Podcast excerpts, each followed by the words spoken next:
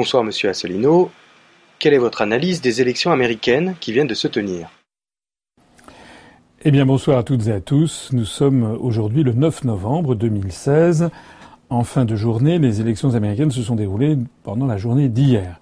Euh, quand on dit les élections américaines, c'est à dessein puisqu'il y a donc plusieurs élections. Il y a à la fois l'élection présidentielle qui attire tous les regards dans le monde entier pour choisir le président des États-Unis, mais il y a également les élections, notamment dans, à la Chambre des représentants et au Sénat. Donc ce sont des élections très très importantes qui renouvellent l'ensemble du personnel politique euh, américain. Alors, s'agissant de l'élection euh, présidentielle, c'est évidemment le, le, gros du morceau, c'est ce qui intéresse tout le monde. Je ne vais pas vous apprendre que c'est Donald Trump qui finalement a été euh, élu.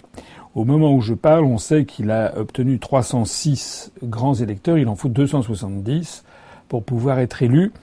Madame euh, Clinton en a eu, je crois, quelque chose comme 328, euh, euh, si j'ai bien compris, et donc il reste encore deux sièges à, répartir. La victoire de Donald Trump est une victoire confortable. C'est pas un raz de marée, mais c'est une victoire confortable puisqu'il a dépassé les 300 grands électeurs.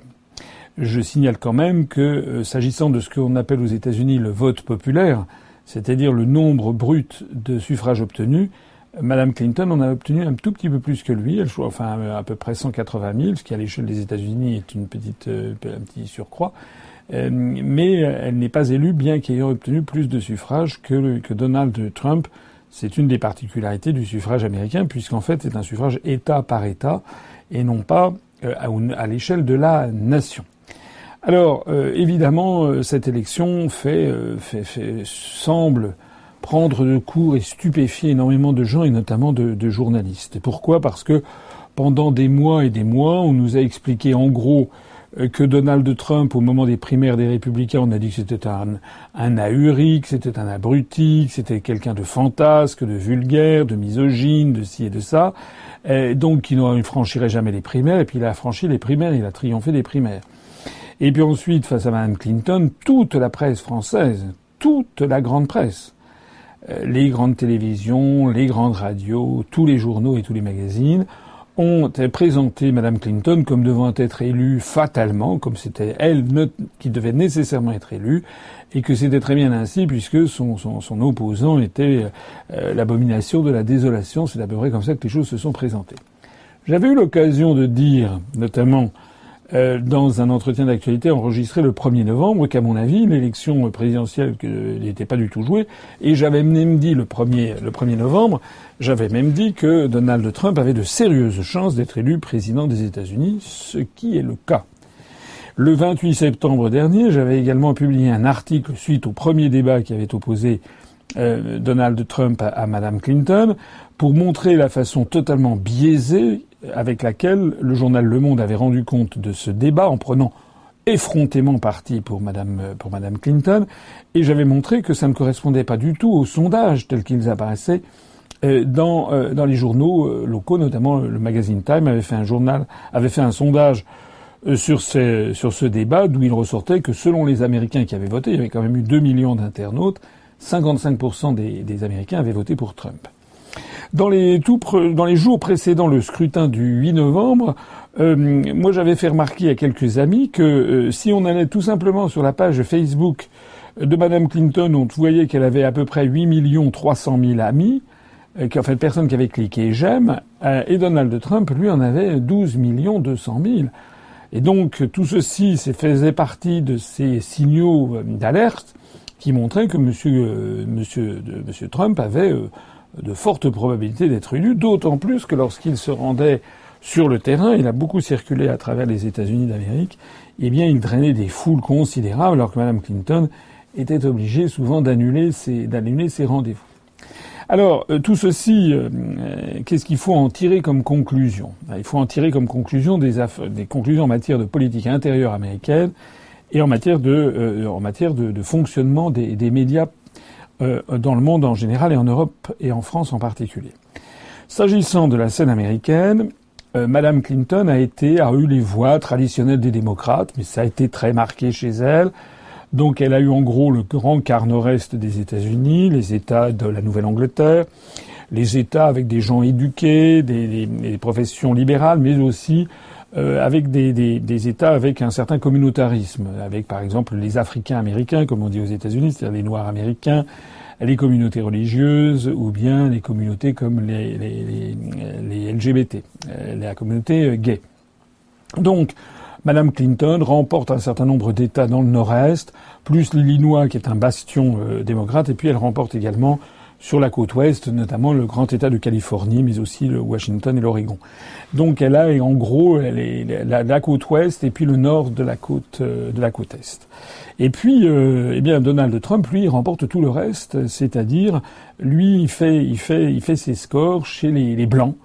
Euh, chez les blancs, les agriculteurs, s'il en reste quand même, dans les grandes plaines du Middle West, chez les blancs qui sont la classe moyenne, d'école blanc ou d'école bleue, comme on dit, des ouvriers, chez des délaissés et chez les perdants en fait de la mondialisation. Alors voilà, ça c'est quelque chose d'important, c'est que on assiste en fait à l'apparition d'un véritable clivage au sein des sociétés occidentales entre d'une part les bénéficiaires de la politique dite de mondialisation inévitable, c'est-à-dire du capitalisme financier, donc on va voir euh, comme ça que les gens qui travaillent sur les marchés financiers, euh, l'archétype c'est dans les grandes banques par exemple, les gens vont être favorables à ça. Et puis à l'autre bout de l'échelle sociale, eh bien on voit des, personnes qui sont euh, délaissées pour compte, qui perdent leur emploi, qui voient que la mondialisation se traduit par l'effondrement de la, tout simplement de l'agriculture et de l'industrie. Parce que ce qui se passe aux États-Unis n'est pas sans rappeler ce qui se passe en Europe et en France. Hein, sur cet aspect-là des choses, puisque les États-Unis perdent à peu près autant d'industrie que, ne le fait la, France. C'est normal puisque les mêmes causes, en gros, produisent les mêmes effets. Il s'agit à une toute petite classe de gens qui détiennent énormément d'argent, qui détiennent des, capitaux très importants. Ça permet à toute cette petite classe d'aller maximiser leurs profits à court terme en allant délocaliser leur, euh, les usines dans des pays à très bas coût de salaire ou de très bas avec des très très faibles charges sociales ou environnementales pour maximiser leurs profits à, court terme, mais au détriment au détriment de la, du niveau de vie des populations dans lesquelles ils vivent. Voilà. Donc, ce qui est intéressant de noter, c'est que le phénomène euh, de l'annexion de Trump repose un peu sur les mêmes bases socio-économiques euh, que celui qui a mené au vote du Brexit au Royaume-Uni. Je rappelle par exemple qu'au Royaume-Uni, on avait présenté les jeunes allaient voter pour le Brexit, et puis les gens intelligents, tandis que c'était, en gros, c'était les abrutis qui, votaient, euh, qui votaient pour le Brexit, les jeunes voteraient, voteraient contre. En fait, c'est pas du tout ce qui s'était passé. Les jeunes s'étaient très massivement abstenus, c'est ceux qui ont le moins voté, donc le moins voté notamment euh, contre le Brexit. Euh, mais on avait noté au Royaume-Uni forte un très fort taux euh, pour les, gens voulant sortir de l'Union européenne dans les classes populaires, chez les ouvriers, chez les laissés pour compte de la mondialisation. En revanche, c'est à la City de Londres euh, et dans les milieux les plus favorisés qu'on avait voté le plus massivement en faveur de, ce que le Royaume-Uni reste dans l'Union européenne.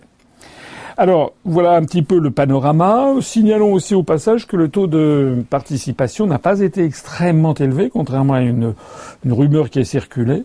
Euh, en fait, il y a eu moins de votants euh, à l'élection présidentielle américaine qu'il n'y en avait eu euh, pour l'élection de pour l'élection d'Obama. Donc, en réalité, il semble qu'une des raisons pour lesquelles Mme Clinton n'a pas été élue, c'est qu'elle ne semble pas avoir réussi à mobiliser à son profit euh, tous les, communautés, notamment la, communauté des Noirs américains, qui a, voté, semble-t-il, assez sensiblement moins pour elle qu'il n'avait qu'elle n'avait voté pour pour Obama. Il faut ajouter qu'il y avait les autres élections, et ça n'est pas un détail parce que pour les mois qui viennent et les années qui viennent, ça, ça sera important, c'est qu'il y a eu un succès euh, massif des républicains, euh, à la fois au Sénat et à la Chambre des représentants, de telle sorte euh, que le président Trump va commencer son mandat le 20 janvier prochain, donc selon les règles constitutionnelles des États-Unis d'Amérique. Donc il ne prendra ses fonctions, je le rappelle, que le 20 janvier. Euh, le président Trump va commencer son mandat avec euh, réellement euh, tous les pouvoirs. En tout cas, il n'aura pas ce handicap massif qu'ont souvent les présidents des États-Unis, ce qui d'ailleurs était le cas du président Obama, c'est d'avoir une Chambre des représentants ou un Sénat dont la majorité lui soit, lui soit hostile. Alors ça, c'est un peu pour la scène intérieure américaine. Alors maintenant, pour nous, l'enseignement immédiat que l'on peut en tirer de cette élection, c'est le désastre c'est même plus que le désastre, c'est le, le, le mensonge éhonté qui apparaît en plein jour euh, de la classe politique et médiatique française. Euh, moi, j'ai posté un, un, message sur Twitter aujourd'hui pour demander mais pourquoi 100% des médias français soutenaient-ils effrontément Madame Clinton? Voilà. C'est quand même un mystère. Normalement, si nous étions dans une démocratie, normalement, il devrait y avoir des journaux, des radios, des télés, des magazines qui soutiennent Madame Clinton ou qui fassent des analyses allant dans son sens. Et puis, il devrait y avoir des journaux, des radios, des télés, des magazines qui soutiennent M. Trump. Mais pas du tout. Il y avait 100% qui soutenaient Madame Clinton. Donc ça prouve une anomalie profonde. Cette anomalie, d'ailleurs, était le reflet de celle que l'on constatait aux États-Unis euh, même, puisque euh, des, experts se sont intéressés à, à, mesurer les 200 plus grands médias aux États-Unis. Ils ont découvert que sur les 200 plus grands médias aux États-Unis, il y en avait 194, c'est-à-dire la quasi-totalité, qui soutenaient Madame Clinton.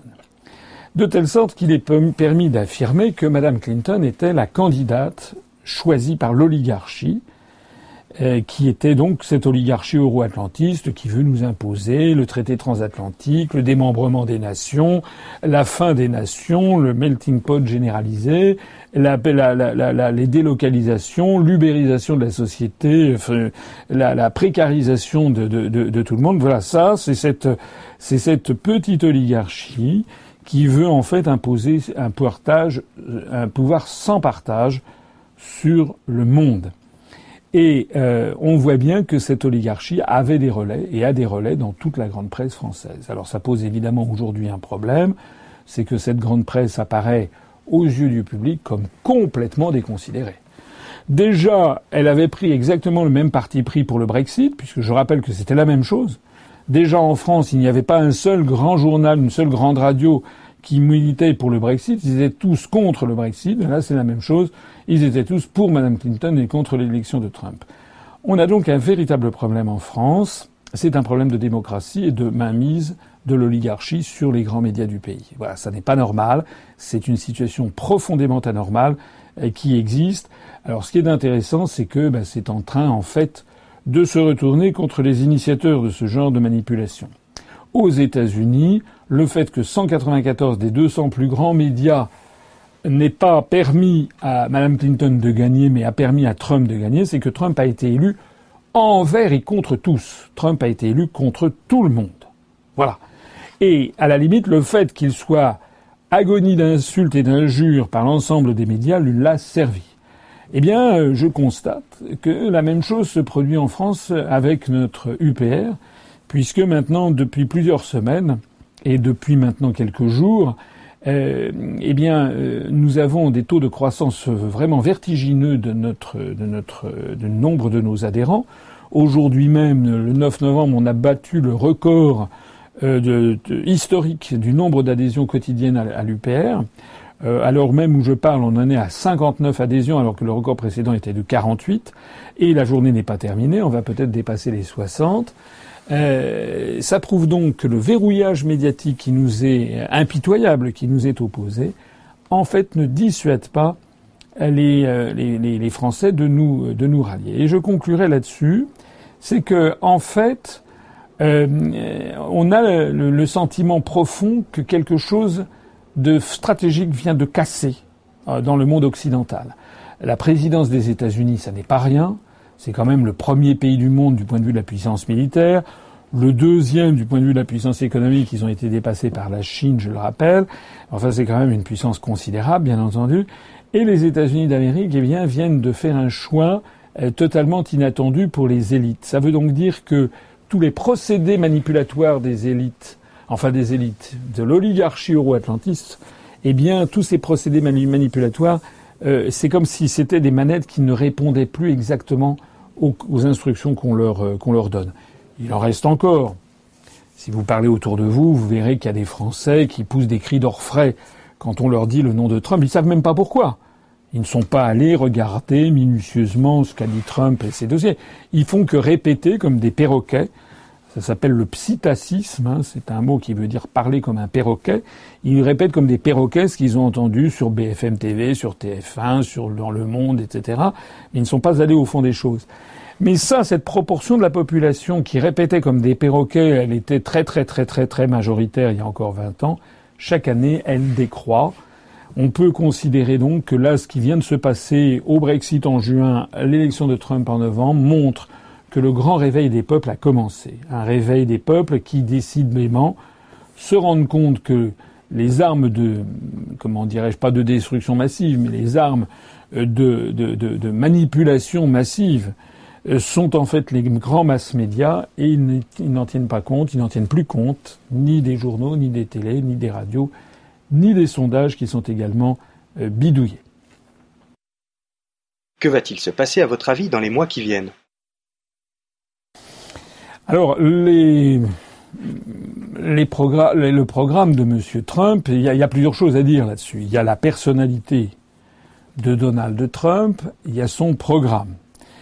Euh, moi personnellement, je me réjouis de l'élection de Donald Trump parce que je pense que rien n'eût été pire que l'élection de Madame Clinton, euh, qui était, euh, dont tout le monde sait qu'elle avait des, problèmes psychiatriques et, médicaux, et surtout que c'est une personne qui est corrompue, qui est jusqu'à la moelle, qui d'ailleurs il est possible qu'elle termine en, prison. Euh, c'est une femme qui, par ailleurs, a, du sang sur les mains. Je sais bien, je ne suis pas là du tout pour prendre le parti de, de Donald Trump, je vais en parler dans un instant. Mais enfin, il y a quelque chose qu'il faut quand même préciser c'est que jusqu'à preuve du contraire, Donald Trump, il a pour l'instant tué personne. Alors que Madame Clinton, c'est des centaines de milliers de personnes dont elle a le sang plein les mains. C'est quand même pas moi qui ai inventé ce fameux, ce fameux, cette fameuse vidéo où elle parle de Kadhafi, où elle dit, où, elle dit, euh, euh, we came, we saw, he died, nous sommes arrivés, on a regardé et puis il est mort. Et elle parle d'un éclat de rire sardonique. Madame Clinton a été à la manœuvre dans la déstabilisation de la Libye, dans la déstabilisation de la Syrie, dans la déstabilisation euh, de l'Ukraine. Elle est à, elle, est à l'origine de, désastres et de, tragédies humaines considérables. N'oublions pas que le problème des migrants en France, qu'on appelle les migrants, c'est-à-dire des réfugiés de guerre, c'est le, sous-produit dérivé des, des, politiques mises en œuvre par, par Madame Clinton. Je rappelle aussi que Mme Clinton, ce qui est extraordinaire dans la société française, c'est que les grands médias n'ont pas, n'ont pas, ont, passé leur temps à, vitupérer sur Donald Trump en disant qu'il était euh, raciste, euh, xénophobe, misogyne, islamophobe. C'est possible. C'est même probable. C'est même certain si on croit quelques déclarations à l'emporte-pièce qu'il a faites. Mais euh, Madame Clinton, elle, c'était des choses d'une gravité bien supérieure encore, puisque Trump, on peut dire à la limite que ça ne reste que des mots. Ça reste aussi peut-être des propos bravages de quelqu'un d'un petit peu haut en couleur et qui tient. Je suis pas là pour essayer de le dédouaner, mais mais Madame Clinton, Madame Clinton, on sait maintenant dans ces fameux courriels dont il n'a jamais été question que elle la fondation Clinton qui servait à, à, ses fonds, à, à l'enrichissement de la famille Clinton qui a servi notamment à financer le mariage de, Chelsea, la fille, euh, cette fondation recevait euh, chaque année des fonds considérables, du style 20 millions de dollars de l'Arabie saoudite, 5 millions de dollars du Qatar, etc. Donc Madame Clinton et son mari sont des gens corrompus jusqu'à l'os, qui vendaient, encore une fois, euh, elle vendait son, son activité de secrétaire d'État moyennant finance il n'y a pas plus grave quand même que c'est. Je ne précise pas non plus, mais il y a eu aussi, au cours des derniers mois et encore des derniers jours, un certain nombre de morts suspectes de toutes les personnes qui s'occupaient de, ces fameux emails de, de, la citoyenne Clinton. Euh, je ne parle même pas des rebondissements au, FBI. Alors, Donald Trump. Donald Trump, eh bien, son, programme, moi, de ce que j'ai regardé, euh, moi, ça n'est pas ma tasse de thé dans tous les domaines quand il dit, par exemple, quand il tient des propos islamophobes, quand il quand il fait des propos totalement déplacés sur les femmes, quand euh, il tient des propos qui sont à la limite du racisme pur et simple, euh, quand il dit tout ça, ça n'a rien à voir avec euh, l'UPR. Je voudrais dire aussi que moi je ne le connais pas, ce ce monsieur Trump. Bon. J'imagine assez volontiers que si c'est quelqu'un qui a fait fortune et qui est devenu milliardaire dans le monde de l'immobilier, euh, c'est pas quelqu'un qui doit être, euh, euh voilà, c'est pas sainte ni touche. Bon. Donc moi je ne sais pas ce que va donner Monsieur Trump euh, au pouvoir. Finalement, regardez ce qu'a donné quelqu'un comme Hollande au pouvoir. Donc peut-être que Trump, on va déchanter dans six mois, et puis finalement, le poids des structures, le poids des politiques étant tellement lourd, il est tout à fait envisageable que sur un certain nombre de choses, eh bien finalement, sa présidence se démarque moins de la précédente que on ne pourrait le, croire. Euh, voilà. Il y a des procès qui lui sont faits. J'avoue, je ne le comprends pas toujours très bien. Euh, on lui a fait le procès de vouloir construire un mur sur la frontière avec le Mexique. Mais euh, j'avoue, je, ne comprends pas très très bien parce que ce mur, il existe déjà. Il y a déjà une frontière qui va, sauf erreur de ma part, à peu près de la frontière occidentale du Texas euh, ou, dans le Nouveau-Mexique jusqu'à l'océan Pacifique. C'est pas seulement un mur d'ailleurs, c'est une frontière avec des fils de fer barbelés, avec une no man's land, avec des avec des, des patrouilles et puis des patrouilles qui tirent à vue sur les chicanos qui veulent entrer illégalement aux États-Unis, soit par la voie des airs, soit par des tunnels. Je n'ai pas rêvé. Je crois qu'il y a déjà eu plus de 200 ou 300 morts. Alors là aussi, je, suis un peu éberlué que, encore une fois, je ne suis pas là du tout pour le, pour le défendre. Enfin, quand je vois des gens qui, qui prennent là et se pincent le nez en disant, euh, regardez, il veut construire un mur, mais et qui voulait que Madame Clinton, mais Madame Clinton, elle était dans un gouvernement qui a justement augmenté cette barrière vis-à-vis du Mexique euh, et tire à vue dessus. Bon, alors le, pro, alors le programme de, de, monsieur, de monsieur Trump, euh, je crois savoir qu'en matière médicale, il veut remettre en cause Obamacare, donc euh, il y a des gens qui sont inquiets euh, sur l'aspect de la couverture santé en interne de monsieur Trump. mais si j'ai bien compris quand même, j'ai regardé d'un petit peu près si j'ai bien compris, il veut créer un congé maternité qui n'existe pas dans tous les États. Donc il veut créer un congé maternité pour l'ensemble des Américaines. Ça me paraît pas si mal. Euh, mais c'est surtout euh, en matière internationale, bien entendu, que euh, les étrangers, c'est normal, s'intéressent au programme de, Donald Trump. Je rappelle quand même qu'il a dit que l'OTAN était une machine obsolète. Quand même c'est quand même extraordinaire. Je rappelle quand même que moi, le mouvement politique que j'ai créé et où il y a bientôt 13 000 Français qui se sont, qui y ont adhéré, nous avons fait près de 200 000 suffrages, et aux prochaines élections, ça sera bien, bien, bien davantage. Je rappelle que notre, l'un des, des objectifs cardinaux de notre programme, c'est de sortir de l'OTAN. Quand je vois que M. Trump critique l'OTAN au point de dire que c'est obsolète et quasiment qu'il faut fermer l'OTAN, je ne peux que m'en réjouir. Quand M. Trump dit qu'il euh, euh, euh, veut nouer un dialogue avec, Vladimir Poutine et la Russie, je ne peux que m'en réjouir. D'ailleurs, il y a énormément de gens qui sont comme moi et qui savent bien que Mme Clinton risquait de nous emmener vers une troisième guerre mondiale. Lorsque M. Trump dit que c'est Obama et Mme Clinton qui avaient financé l'État islamique et Daesh, et qu'il dénonce ça, je ne peux que me réjouir du fait qu'il le dénonce. Lorsqu'il dit qu'il va rapatrier les soldats américains qui sont au Moyen-Orient, je ne peux que m'en réjouir. Tout ça va vers le sens de la détente et de la paix. Et je suis interloqué qu'il n'y ait eu aucun média français qui ait eu ce minimum d'honnêteté intellectuelle que d'essayer de faire la part des choses et d'instruire, comme on dit, un procès à charge et à décharge. Et aussi bien ils auraient pu insister sur des propos scabreux ou scandaleux que M. Trump a tenus, mais ils auraient pu aussi insister sur ces aspects qui, eux, vont dans le sens de la paix, et de la paix mondiale. Voilà. Donc euh, M. Clinton, lorsqu'il dit ça, je pense qu'il est, euh, Monsieur, excusez-moi, M. Trump dit ça, je pense que c'est une bonne chose. Alors, il est vrai qu'il a dit qu'il comptait remettre en cause euh, le traité, enfin l'accord nucléaire avec euh, l'Iran. Euh, et puis qu'il comptait également remettre en cause euh, le traité euh, de la COP 21, donc sur le réchauffement climatique.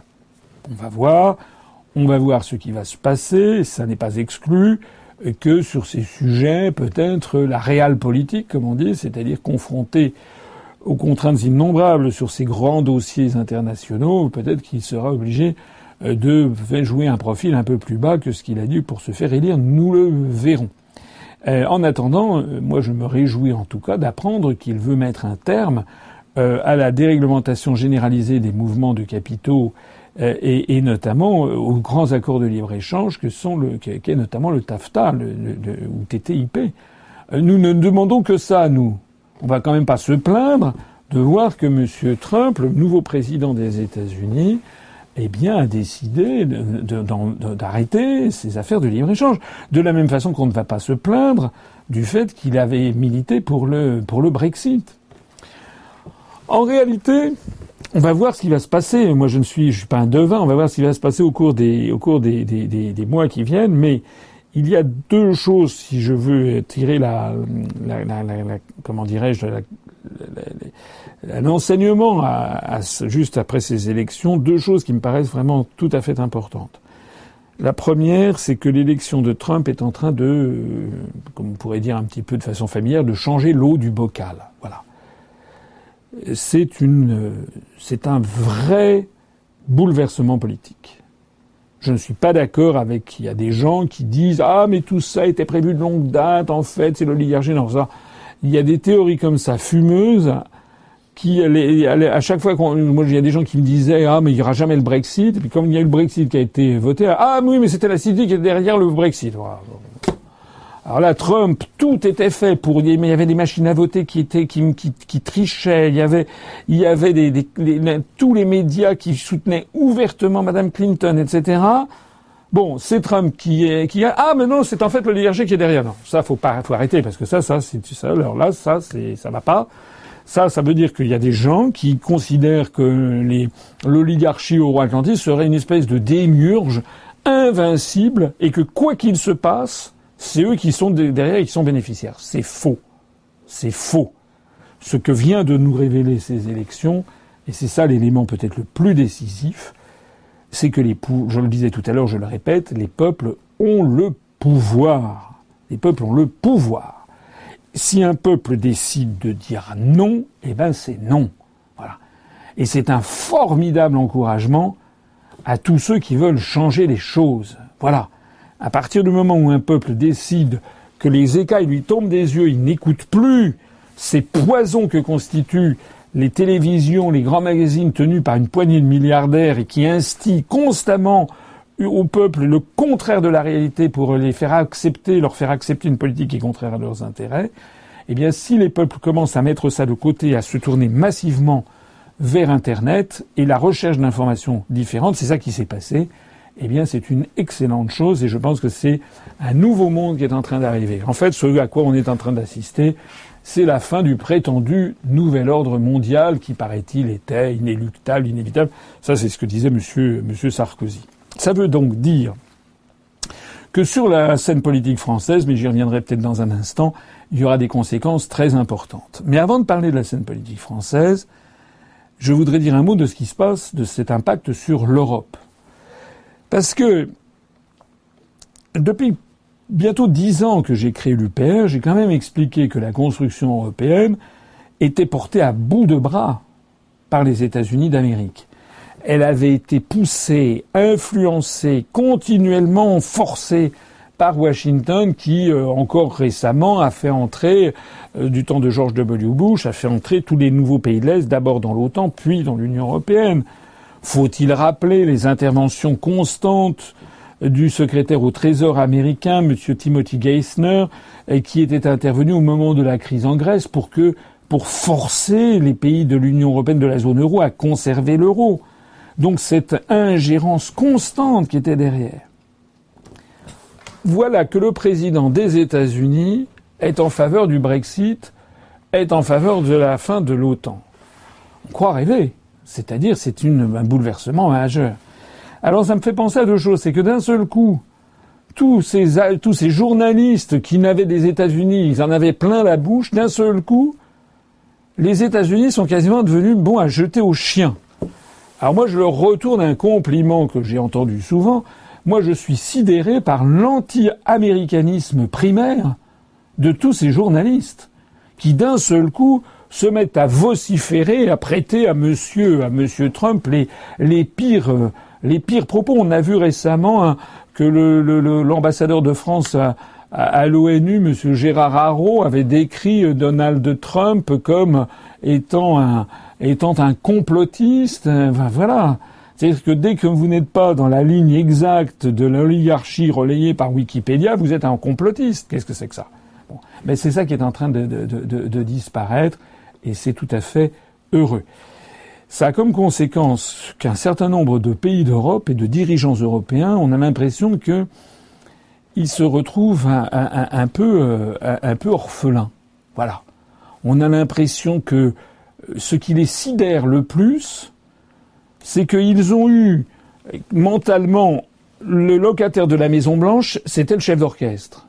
Donc ils étaient tous dans la mentalité que c'était le chef d'orchestre. Tout était prévu, elle, allait être une cheftaine d'orchestre, même M. Hollande avait dit euh, il y aura bientôt une présidente des États-Unis. Enfin, M. Hollande a enfilé les, les, les, bourdes les unes après les autres comme des, comme des perles sur un collier sur tous les sujets internationaux, mais en particulier sur celui-là. Je rappelle que M. Hollande avait dit de Donald Trump euh, qu'il lui donnait des haut lui provoquait un sentiment de haut Bon, euh, maintenant, vous imaginez euh, comment il va pouvoir porter la parole de la France face à quelqu'un qui l'a insulté en, public. Bref.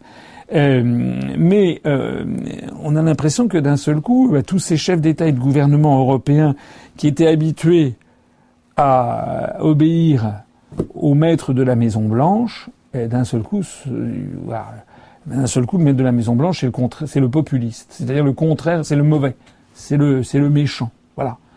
Euh, ça rappelle un petit peu euh, ce qui a pu se passer lorsque Gorbatchev en, URSS a laissé, euh, a laissé la Hongrie couper les, les, les, les fils du rideau de fer du côté de, de Chopron. Il y avait les autres dirigeants des pays de l'Est, Eric Honecker en Allemagne de l'Est, les dirigeants de la République tchécoslovaque de l'époque, etc., qui se sont précipités au Kremlin parce qu'ils ne reconnaissaient plus le maître du Kremlin. Et d'un seul coup, ils ne pouvaient plus avoir confiance dans celui qui était leur chef d'orchestre. Mais là, on a l'impression que c'est ça.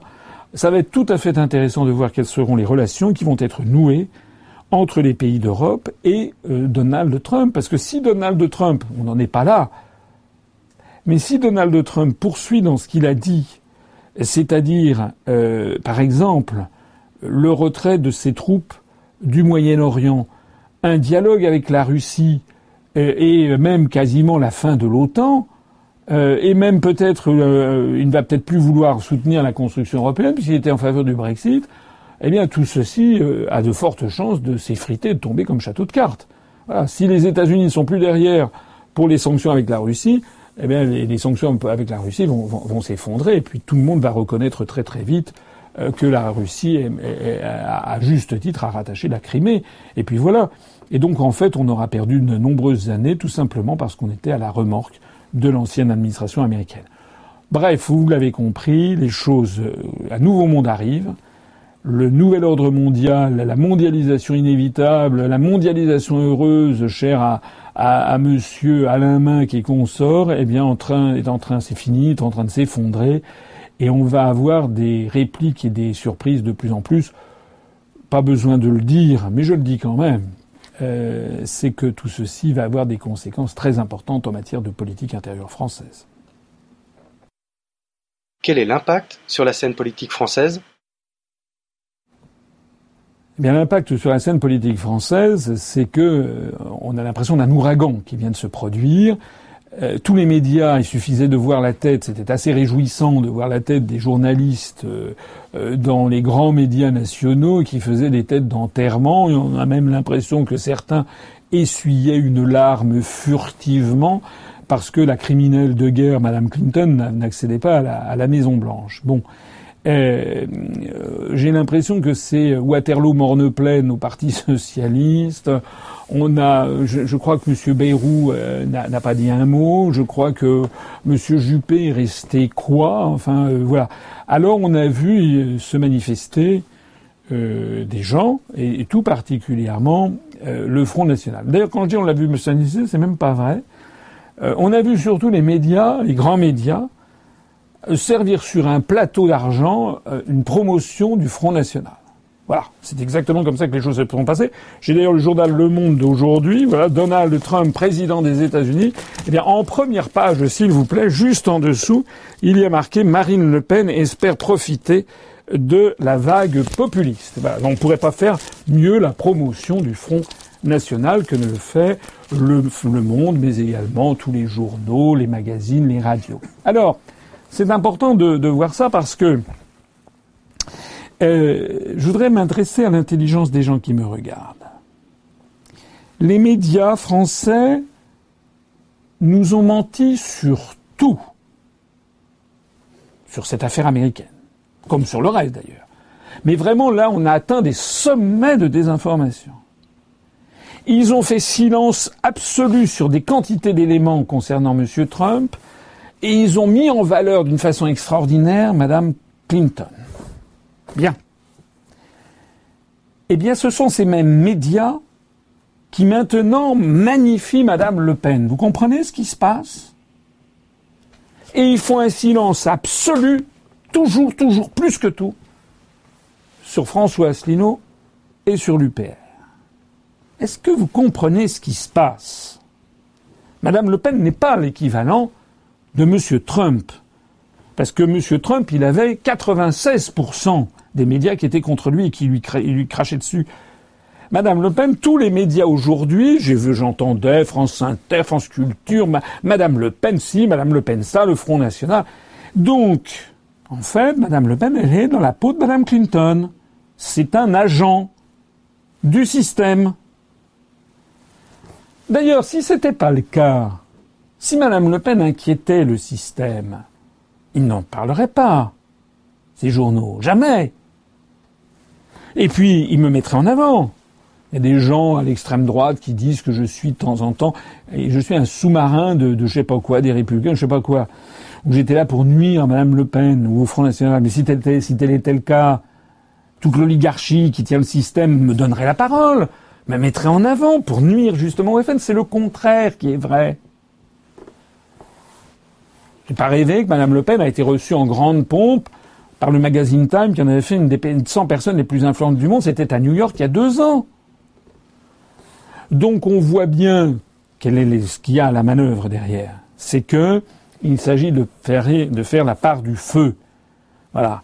Et l'oligarchie qui tire les ficelles se dit que si d'aventure les choses en France dégénéraient, il faut absolument qu'ils aient un opposant de pacotille. À gauche, il faut un Tsipras de gauche. Celui qui est bien parti pour remplir ce rôle, c'est Montebourg. Et à droite, eh ben, il faut, il faut Le Pen. C'est-à-dire quelqu'un qui est là, qui veut s'y faire. Mais je rappelle que Madame Le Pen n'a jamais proposé la sortie de l'Union européenne ni de l'euro, et encore moins de l'OTAN, et encore moins de l'OTAN. Voilà. Voilà la raison du système. Alors effectivement, il y en a que pour Madame Le Pen, mais je fais là, je fais référence vraiment à l'intelligence des gens qui m'écoutent. Hein. Et tout spécialement aux électeurs qui euh, sont tentés de voter pour le Front National parce qu'ils se disent oui, mais bon, elle, a tellement d'avance. Non, elle n'a pas d'avance. Madame Le Pen, fera son score, mais comme vous le savez, tous les gens qui veulent voter pour le Front National votent pour le Front National au premier tour. En revanche, au deuxième tour, le nombre de gens qui vont voter pour le Front National au deuxième tour alors qu'ils n'ont pas voté au premier est infinitésimal. Madame Le Pen, elle fait le maximum de ses voix au premier tour. Tout ça est archi, archi, archi connu. Tout ça, c'est un processus que j'ai déjà décrit 50 fois. On le voit de nouveau à, l'œuvre. Et on voit bien quand même que nous avons affaire à rude partie, puisque, encore une fois, ces médias qui sont parfaitement bien calculés pour essayer de, de faire prendre aux Français des vessies pour des lanternes, pour avoir présenté aux Français Mme Clinton comme une, comme une grande démocrate, euh, ben, femme de paix, et j'en passe, alors que c'est, euh, en fait, c'est une mafieuse et une criminelle, eh bien, maintenant, les mêmes médias, les mêmes médias, promeuvent Mme Le Pen et font silence sur l'UPR. Je vous laisse méditer ceci. En conclusion? Eh bien, en conclusion, je dirais, je dirais trois choses. La première chose, c'est que ce qui vient de se passer euh, montre qu'il y a en fait une espèce de formidable lutte d'influence aux États-Unis, mais au Royaume-Uni, mais en France et dans la plupart des pays du monde, entre deux catégories de population.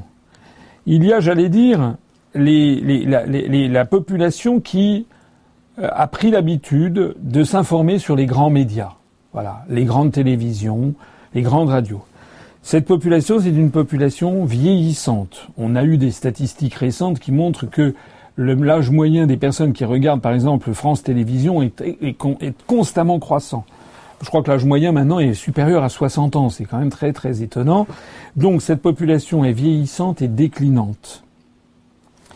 Et puis il y a une autre partie de la population qui elle est en forte croissance et qui est dont l'âge moyen est très bas, qui elle ne veut plus aller regarder les grands médias parce qu'ils savent, elle a compris que ces grands médias sont un poison qui passe son temps non pas à faire le métier de journaliste, mais un métier de propagandiste. Moi, je le vois bien.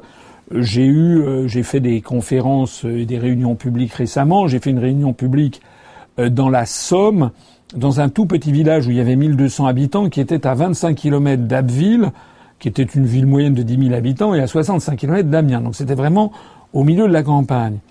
Il y a eu 42 personnes qui sont venues, ce qui est un tour de force pour un petit village comme celui-ci il y a une journaliste du journal Le Monde qui a choisi, ça veut donc dire que le journal Le Monde regarde à la loupe tout ce que je fais. Ils sont pas venus à l'université d'automne, hein, où on a eu trois fois plus de monde qu'à l'université d'été du Parti socialiste. Ils sont pas venus à Brest où j'ai fait 130 personnes, à Auch dans le Gers où j'ai fait 120. Non, non. Elle est venue dans ce tout petit village en espérant probablement qu'il y aurait 5 à 10 personnes. Il y en a eu 42 et elle a fait un article en disant une vingtaine, et ce ne sont pas des journalistes, puisque ça ne va jamais sur le fond, ou de façon très très superficielle, mais on a l'impression qu'ils sont commandés pour aller flinguer telle et telle personne, ou au contraire pour aller magnifier telle autre. La façon, par exemple, dont M. Macron, les journalistes reprennent à qui mieux mieux, qu'il a, je sais plus combien, 95 000 adhérents dans son parti, enfin n'importe quoi. Et ça, c'est fait sans l'ombre d'un sens critique. Alors heureusement, il y a de plus en plus de gens dans le monde entier. On vient de le voir aux États-Unis, on l'a vu au Royaume-Uni, et on le voit en France, où il y a de plus en plus de gens qui ont décidé, une bonne fois pour toutes, d'arrêter d'être manipulés et d'aller chercher l'information qu'ils souhaitent, qu'ils souhaitent par eux-mêmes, en allant voir des sites, en se faisant leur propre opinion sur la fiabilité de ces sites et en recoupant l'information. Parce que les gens ne sont pas bêtes. Hein. Les gens ne sont pas bêtes. Donc je lance un appel à tous les gens qui m'écoutent, fuyez les télévisions et les grandes radios. Ils ne veulent pas me donner la parole, on a saisi le CSA, on a saisi euh, le, défenseur des droits, euh, vous avez vu, je viens de le mettre sur le site internet, ces deux, les deux lettres que nous avons reçues. Ce sont encore des fins de non-recevoir. Ils considèrent que les 200 000 Français qui ont voté pour l'UPS sont rien. Eh bien, fuyez-les. Faites comme les Américains ou comme les Anglais. Fuyez-les. Ne vous occupez plus de ces grands médias. Voilà. Ça, c'est la première chose que je voulais dire. La deuxième chose que je voulais dire, c'est que la preuve vient d'être faite au Royaume-Uni et aux États-Unis que voter, ça sert. Voilà. Je le dis parce qu'il y a des, comment dirais-je, des, campagnes d'opinion qui sont lancées euh, un peu souvent, un peu avant les élections. On ne sait pas d'ailleurs qui les lance quelles sont les officines qui les lancent. Je me rappelle qu'au moment des régionales, il y avait quelqu'un, ça s'était, répandu comme traînée de poudre. Le fin du fin, c'était de brûler sa carte d'électeur. Ben, ça vous fait une belle jambe. Si vous n'allez pas voter, si vous brûlez votre carte d'électeur, l'oligarchie se frotte les mains. Il s'en fiche éperdument, qui est 90% d'abstention. C'est arrivé, hein, aux européennes, euh, il y a quelques années, là, je crois que c'était en Estonie, avait 89% d'abstention, ils s'en fichent. L'élection est toujours valable. Donc, s'abstenir, c'est voter pour le système. Donc, il faut absolument ne plus écouter ces, ces, prophètes de malheur ou ces sirènes qui vous disent de toute façon tout est fichu, ce pauvre Asselineau qui croit qu'il va réussir, tout ça est verrouillé parce que par ailleurs on présente l'oligarchie comme une espèce de démurge qui tient tout et son contraire. Et la seule possibilité, en fait, ce serait, ce serait le, grand soir, c'est une grande révolution. Mais en fait, il n'y a pas de grande révolution. Voilà. Les gens, ils ne sont pas, ils n'en sont pas encore, en tout cas, à aller se faire trouer la peau avec des kalachnikovs pour la politique. Ça n'est pas vrai. Donc, n'écoutez pas non plus ces prophètes-là qui vous disent qu'il ne faut rien faire et que les gens vont être très embêtés si vous n'allez pas voter. Au contraire, ils se féliciteraient que vous n'ayez pas voté. Je vous lance donc, je vous conjure de me faire confiance et d'aller, pour ceux d'entre vous qui ne le sont pas encore, d'aller vous faire inscrire sur les listes électorales. C'est assez simple, vous devez aller à la mairie de votre domicile, consulter sur Internet les formalités, il faut avoir, je crois, deux, deux, deux preuves de justification de domicile, ça se fait très rapidement.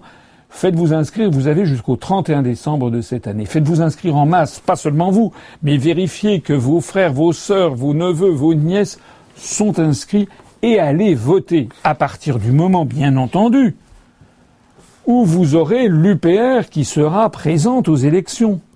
Je suis d'accord que si c'est pour choisir entre Juppé, Sarkozy, Valls ou Hollande, là je suis d'accord qu'il vaut mieux s'abstenir. Je l'ai d'ailleurs déjà fait. Mais lorsque vous avez un vrai choix, un vrai choix de société, une vraie capacité de d'envoyer d'envoyer un coup de pied au derrière à l'oligarchie en lui disant maintenant c'est moi le patron et je reprends le pouvoir, eh bien il faut l'exercer. C'est la raison pour laquelle il faut absolument prévoir ce qui va se passer l'année prochaine en allant vous inscrire sur les listes électorales. Et puis le troisième élément que je voudrais dire, et je pèse mes mots, c'est que je suis particulièrement confiant pour la suite des événements pour ce qui concerne l'Union populaire républicaine. Réfléchissez-y bien. Nous sommes sur un boulevard. Tout ce que j'ai dit depuis bientôt dix ans se révèle de façon, j'allais dire, presque miraculeuse. Tous les obstacles insurmontables que l'on m'avait évoqués s'effondrent comme des murailles, comme les murailles de Jéricho s'effondrent quasiment euh, spontanément. Qui aurait pu penser il y a encore euh, six mois ou un an qu'il y aurait à la Maison Blanche quelqu'un qui veut, qui dit que l'OTAN est une, est une structure obsolète et qui aurait été en faveur du Brexit. Comme disent les Britanniques, une semaine c'est très long en politique. Les choses vont vite et en ce moment les choses vont très très vite. Ce à quoi on est en train d'assister, c'est à l'effondrement de la structure, de la géopolitique issue de la Seconde Guerre mondiale côté américain. C'est ça qui est en train d'arriver. Et face à ça, eh bien, toutes les structures politiques anciennes vont être balayées. Voilà. C'est-à-dire que bientôt, déjà la France, la scène politique française n'est plus qu'un champ de ruines, et bientôt, eh bien, il n'y aura plus que quoi? On va nous mettre en avant Madame Le Pen? Ça sera Madame Le Pen ou Monsieur Asselineau. C'est ça la réalité de la situation. Eh bien, votre choix est rapidement fait. Croyez-moi, nous avons devant nous des évolutions extrêmement favorables pour notre mouvement politique et pour le plus grand bien de la France, je dirais même des évolutions assez prodigieuses. D'une façon ou d'une autre, en 2017, l'avenir nous appartiendra. Vive la République et vive la France.